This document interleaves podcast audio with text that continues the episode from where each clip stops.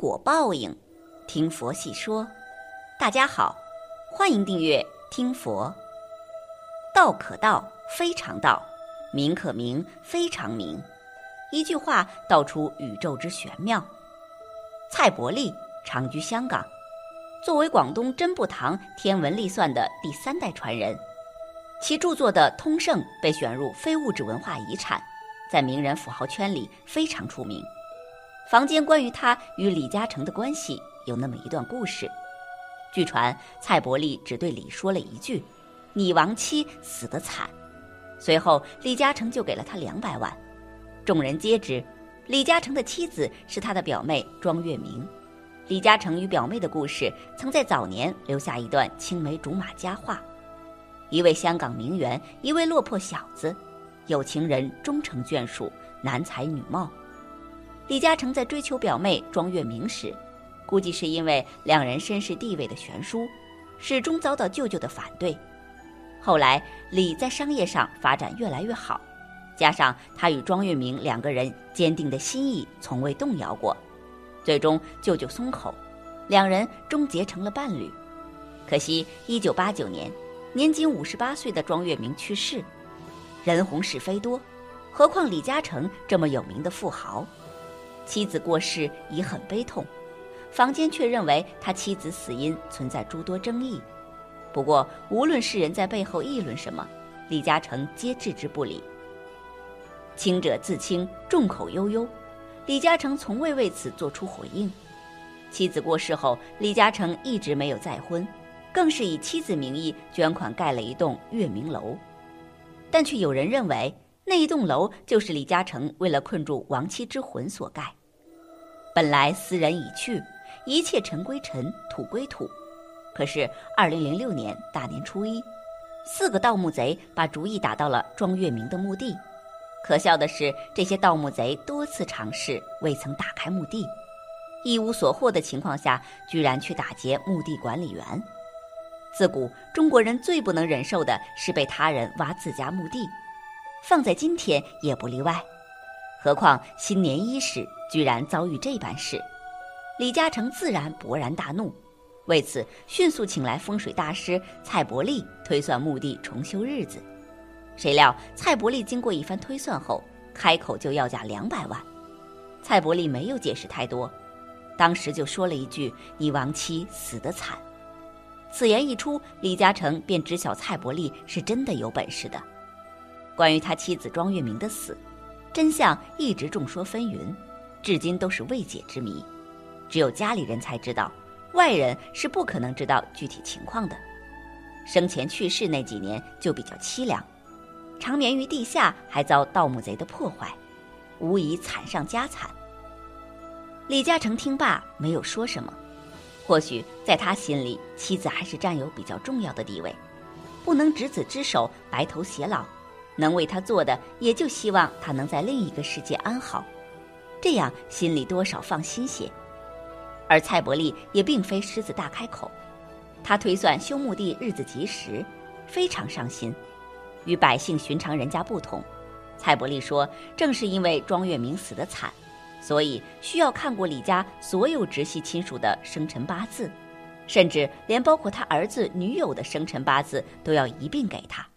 他需要将所有直系亲属。及相关人士的生辰八字进行演算，然后推算出一个合适的修坟时间。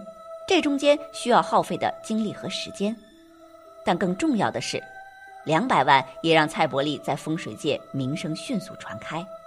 事实上，对于这些看风水获得的丰厚酬金，他几乎都投入了创办的顺龙仁泽慈善基金，并非拿来享受。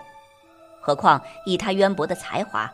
出版著作等也有其他资金的稳定收入，所以他将给人看风水的大部分酬金都用来助学与扶贫，在香港富豪圈里非常受欢迎与颇受信任。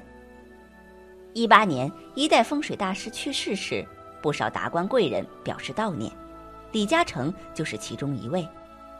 广东真布堂第三代传人蔡伯利出生于顺德。蔡伯利的祖父为晚清学海棠天文数学优生，他通晓天文历法，创办了真布堂。不过，尽管出生在风水大家，蔡伯利从小就没放在心上，觉得风水不可信，从内心上排斥。后处于战乱年代，家里建议他既然停学，可学风水，将来也可作为谋生之计。正是时势影响下，受家里影响，蔡伯利直到十六岁左右才开始接触风水。在常年实践下，他越发觉得风水是值得研究的一门学问。气成风则散，借水则止。好的风水，远的不说，对人的身体健康很好。蔡伯利正是感受到中国天文历法的博大精深，下定决心潜心修学。跟随父亲学习风水到一定程度上，他开始四处修学天文历法、数学领域。如师从著名的数学家张兆四，向时任中山大学天文系主任张云研究天文数字。祖上的风水基础加上后天的努力，让他于二十二岁起成为真布堂第三代继承人。时代变迁，后来由于历史特殊原因，蔡伯利举家移居香港。无论哪个年代，真正的风水大师历来受达官贵人的重用。蔡伯利作为有真才实学的风水师，与李嘉诚的关系，据传闻为李常用的风水大师。李嘉诚的长江集团总部是蔡伯利为富人做的最为有名的风水局，商界的人几乎都知道，李嘉诚有两项资产不会出售，其中一项就是香港的长实中心。当时李嘉诚在规划长实中心时，寸土寸金的。商人的心里自然希望越盖越高，可以将利益最大化。再者，盖最高的建筑将成为新的地标。无论从哪个角度考虑，李都希望盖成香港最高的建筑。出乎意料的是，长实中心最终只建成两百八十三米高的方形建筑，它的外观和高度都不及中环中心。原来，在规划长实中心时，李请来了蔡伯利设计。蔡伯利认为，该地段旁边的中银大厦形如利剑，非常锋利。如果李盖的建筑风水不好，将影响到李家未来的事业发展。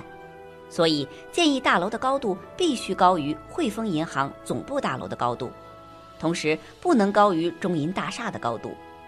为满足长实中心的风水要求，李嘉诚邀请了最好的建筑师，最终建筑造型变成方形。